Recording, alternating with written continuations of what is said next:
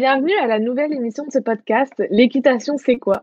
Comme toujours, la première partie sera réservée à une notion particulière de l'équitation et la deuxième partie sera un rapide retour sur l'actualité, comme d'habitude. Alors, cette fois, on va parler d'équitation western, euh, après avoir étudié en long, en large et en travers l'équitation classique.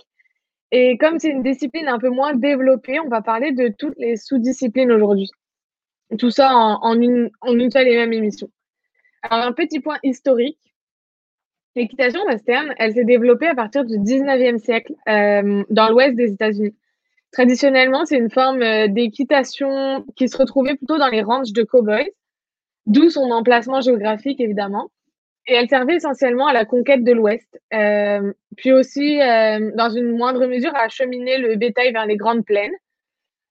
Et elle a surtout servi à pallier l'absence d'autres moyens de transport à cette époque. Alors, les Américains sont mis à faire euh, des jeux pour s'occuper. Donc, ils sont servis de l'équitation western euh, comme moyen de transport, puis ensuite comme, divertissement. Et ces jeux se sont transformés en disciplines et sont aujourd'hui des compétitions. Alors, les critères d'une bonne équitation western, c'est les mêmes que ceux euh, appliqués aux cow-boys à l'époque. Mais l'utilisation, évidemment, n'est plus la même, donc il y a eu euh, quelques adaptations. Alors, comme je le disais, c'est majoritairement une équitation de loisir, même si elle se pratique également en compétition, quoique de façon quand même moins importante qu'en équitation classique. Puis, toutes les épreuves ne se pratiquent pas en compétition non plus. Alors, c'est un type d'équitation qui se prévaut d'obtenir un contrôle absolu du cheval, mais la condition, c'est que le cavalier doit collaborer avec son partenaire.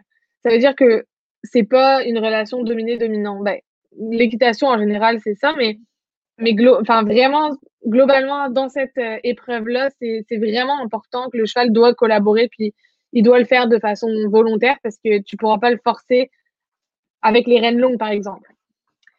Alors, euh, on parle là de surtout d'un cheval relaxé et confiant, parce que c'est essentiel pour euh, avoir la bonne volonté du cheval. Et contrairement à l'équitation classique, euh, dans une certaine mesure, l'équitation western ne garde pas le cheval soutenu en permanence. par exemple, dans le dressage classique, le cheval est toujours tendu sur la main du cavalier parce qu'il doit être prêt à faire un exercice, à faire quelque chose qu'on lui demande. Et ça, ça n'existe pas dans, dans l'équitation western, en tout cas pour la plupart des épreuves. Et la phase de relâchement, c'est la phase la plus importante. Euh, la souplesse du cheval aussi est fondamentale et le cavalier doit épouser les mouvements avec ses hanches, c'est-à-dire que son corps doit bouger au même rythme que son cheval, mais seulement euh, quand euh, le cavalier attend quelque chose du cheval, là, il va, il va utiliser ce qu'on appelle les aides naturelles, c'est-à-dire son poids du corps, ses mains, etc. Euh, puis l'une des caractéristiques principales de ce type d'équitation, c'est euh, l'autonomie du cheval ou la quasi-autonomie. Alors, une autre différence qu'on retrouve euh, pour opposer ces deux équitations, c'est l'équipement. C'est souvent ce qui frappe le plus d'ailleurs parce qu'elle est vraiment différente. Et l'utilisation est également une grande différence, évidemment, puis c'est ce qui frappe les non-initiés en général. Alors, ce qui frappe le plus, c'est la selle parce que elle est plus lourde, plus massive, puis elle possède une corne à l'avant à laquelle le cavalier se tient, puisque l'autre main tient les rênes et dirige le cheval. Ce type de monte est également utilisé en Europe, mais euh, de ce que j'en sais, encore beaucoup en Camargue, où les cavaliers s'en servent pour euh, trier les taureaux, essentiellement. Cette selle, euh, elle est d'ailleurs un élément contesté par les puristes. puis la controverse dit que cette selle est trop lourde est formé de façon à bloquer le garrot du cheval, en fait, bloquer les mouvements, la mobilité du cheval, ce qui causerait des défauts dans la locomotion, voire des malformations. Alors d'ailleurs, j'ai un film d'équitation western à vous conseiller. Si vous ne connaissez pas, Seconde Chance, c'est vraiment un bon film. Ça raconte l'histoire d'une jeune fille qui est handicapée par une blessure euh, à la suite d'un accident de voiture. Elle va déménager près d'un ranch avec sa mère et faire la rencontre d'une jument qui euh, est aussi blessée et leur relation particulière va les mener euh, toutes les deux en compétition de baril. Alors, je vous souhaite pas la fin parce que c'est vraiment un bon film, mais euh, c'est vraiment un film qui représente, en tout cas dans l'imaginaire européen, l'équitation western. Alors, on a trois grandes familles d'épreuves en western. On a en premier le reining. Tout ce qui concerne cette épreuve-là, c'est la discipline la plus connue, en fait, dans le monde western globalement. Puis c'est surtout grâce au fait que c'est la seule discipline reconnue par la Fédération équestre internationale. Elle est donc de fait présente aux Jeux équestres mondiaux. Et euh, alors, c'est difficile à décrire précisément ce que c'est. Puis je vous conseille d'aller voir des vidéos sur YouTube parce que c'est vraiment intéressant. Mais en gros, on peut comparer ça au dressage classique puisque le couple doit réaliser une série de figures qu'on appelle patterns qui sont également jugées, imposées et notées. Alors globalement, il s'agit de tourner court, accélérer, ralentir, s'arrêter, etc. Mais surtout, puis c'est le plus important, ça doit être fait dans le calme. C'est vraiment important de comprendre que c'est pas juste courir partout et dans tous les sens, parce que si le cheval n'est pas aux ordres et calme, euh, il peut rien arriver de bon. Puis on s'entend, il peut tout arriver également. Euh, puis c'est quand même une discipline qui est exigeante pour euh, le corps du cheval, pour ses tendons, etc. Donc il y a vraiment beaucoup de règles à respecter pour que ça soit fait en douceur. Alors c'est la National Reining Horse Association qui régit euh, pas moins d'une dizaine de patterns, comme on l'appelle, et c'est un peu l'association universelle, si on peut dire, même s'il y en a tout un tas au niveau national, régional et local. Pour vous donner un exemple de figure, on trouve le sliding stop. C'est un peu euh, la figure emblématique. En fait, c'est là que le cheval euh, est lancé au grand galop en ligne droite. Il effectue un arrêt glissé. En fait, il s'arrête. c'est un peu comme on voit dans les dessins animés quand le cheval s'arrête, qui était à vive allure, puis s'arrête d'un coup, puis c'est pas glisse encore. Ben, c'est typiquement ça. Et euh, il existe également les rollbacks, c'est-à-dire un demi-tour au galop sur les hanches. Ça, c'est impressionnant, puis c'est vraiment euh, exigeant comme, euh, comme épreuve. Puis on a aussi les spins qui correspondent à une sorte de toupie, en fait, que le cheval va effectuer en tournant sur lui-même. Puis c'est un enchaînement de pirouettes à pleine vitesse. En fait, pirouette, c'est le nom un peu scientifique pour dire qu'il fait la toupie.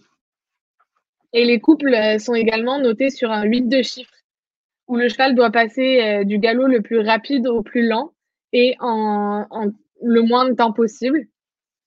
Alors, chaque changement de main va être marqué par un changement de pied parce que je ne sais pas si vous êtes au courant, mais le cheval, quand il galope, il galope sur un certain euh, ordre. En fait, ses pattes euh, galopent dans un certain ordre en fonction de, du sens dans lequel il va.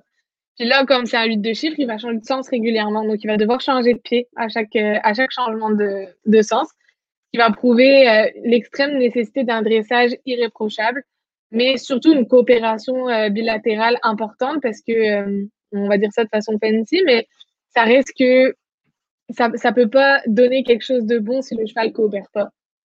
Et si le cavalier ne demande pas correctement non plus.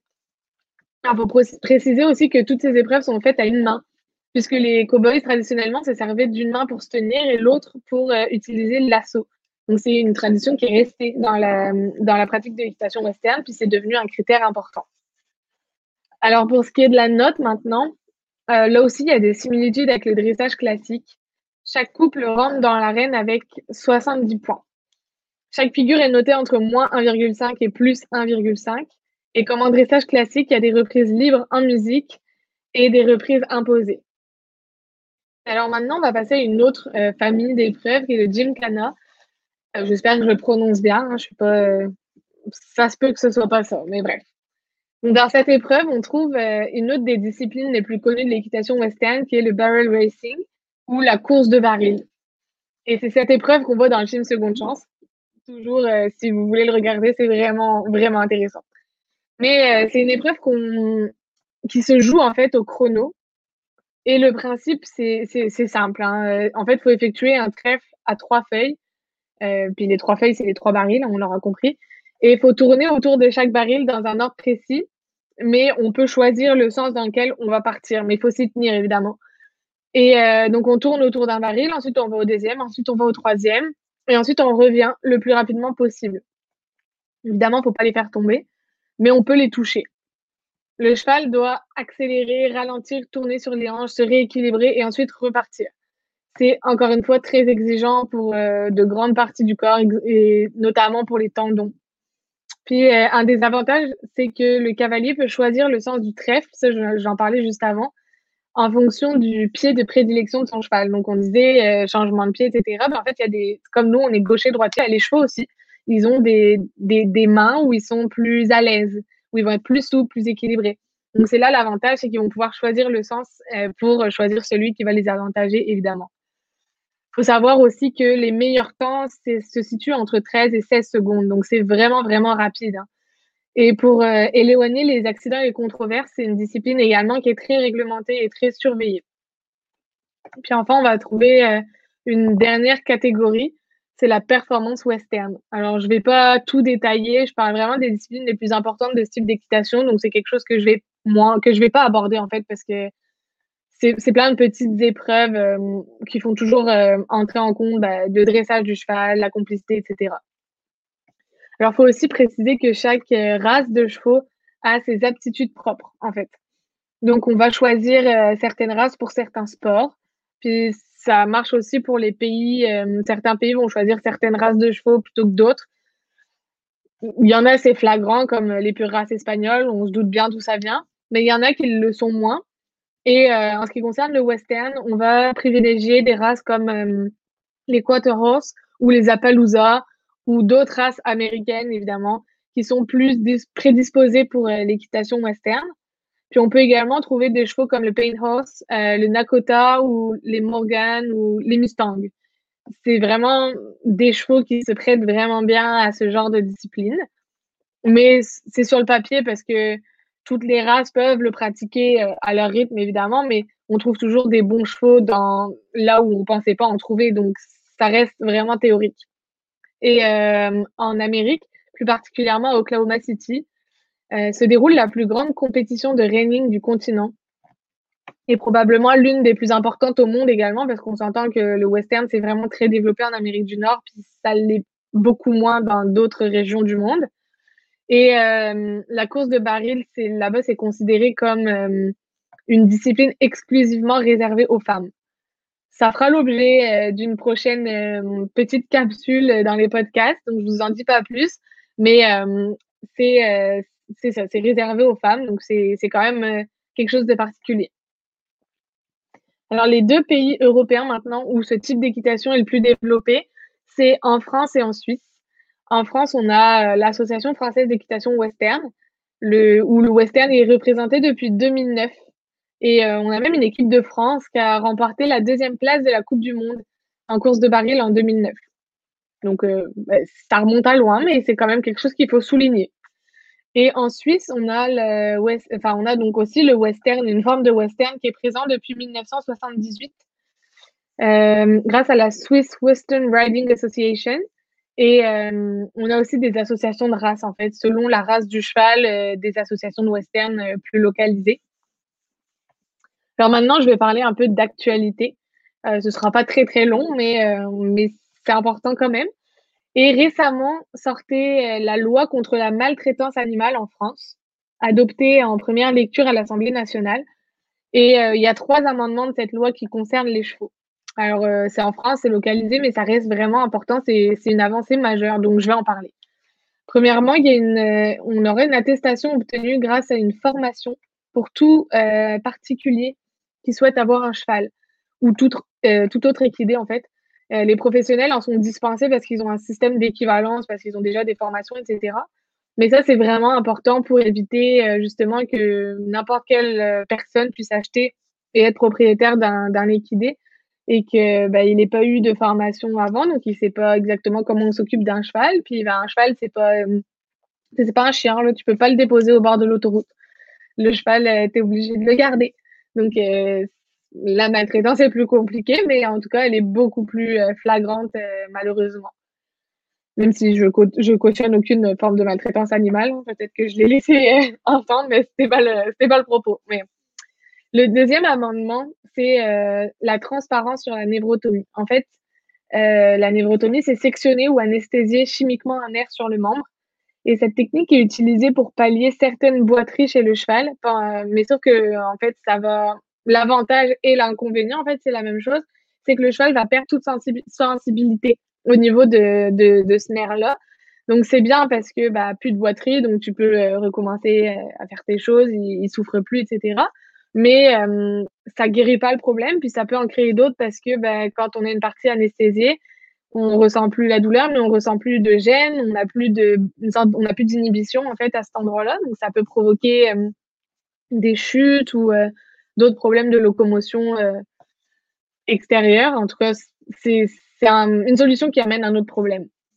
La proposition de loi, elle impose alors aux vétérinaires une mention sur le livret d'identification et dans la base en fait, dans le but d'augmenter la traçabilité, pour qu'on sache quel cheval a eu quoi. Puis c'est aussi pour faire en sorte que certaines compétitions leur soient interdites, etc., pour éviter tout désagrément. Alors le troisième amendement, c'est un recours judiciaire pour lutter contre l'abandon chez les professionnels. En fait, il arrive souvent que des propriétaires abandonnent leurs chevaux chez des professionnels, donc dans des structures où ils y ont mis leurs chevaux. Ils arrêtent tout simplement de payer la pension, ils arrêtent de venir. Euh, le professionnel bah, se retrouve avec un cheval sur les bras. Puis euh, un cheval, euh, ça mange, ça a des soins vétérinaires, ça a des soins de maréchal, ça doit être sorti, etc. C'est beaucoup, ça a beaucoup d'implications. Donc cette disposition permet aux professionnels plusieurs mises après plusieurs mises en demeure de demander à un juge de procéder à la vente ou au placement de l'équidé. Donc, faire en sorte que le cheval soit vendu ou placé dans une association qui sera en mesure de s'en occuper puisque le propriétaire ne le fait plus. Cette loi, si elle aboutit, c'est vraiment une avancée considérable, comme je disais, pour les droits des animaux, puis des chevaux en l'occurrence. Euh, ça va vraiment régir un peu un espèce de vide juridique qu'il y a aujourd'hui. Et c'est vraiment important pour éviter ben, tout malentendu, puis surtout la maltraitance qui peut prendre beaucoup de formes euh, différentes avec les chevaux. Alors, dans, la, dans une autre lignée sur, euh, en ce qui concerne l'actualité, on a le Land Rover Kentucky Three Day Event qui est annulé, alors qui était prévu euh, du 22 au 25 avril. C'est pas la première fois qu'il y a un événement qui est annulé, on sait tous pourquoi maintenant. Mais c'est un événement majeur de concours complet 5 étoiles qui, qui malheureusement subit aussi les ravages de la COVID-19 en ce moment. Et euh, alors, on a quand même des événements qui vont être maintenus pour, euh, entre le 1er et le 7 février, comme le jumping de Villa Moura au Portugal. Euh, c'est le cas aussi de Thermal Californie aux USA, celui de Wellington aux USA également, celui de Oglabec en Belgique et celui de Koweït, je vous laisse deviner, au Koweït, et celui de Valencia en Espagne également. Alors par contre, on a deux événements en France qui vont être euh, annulés, puis euh, on en a un aussi en Iran et un aux Émirats arabes unis. Donc euh, évidemment, pour les mêmes causes que les autres. Alors c'est ce qui conclut l'actualité, mais c'est ce qui conclut également le podcast. Merci d'avoir écouté jusqu'à la fin et rendez-vous la semaine prochaine pour parler probablement d'un sport. Et bonne semaine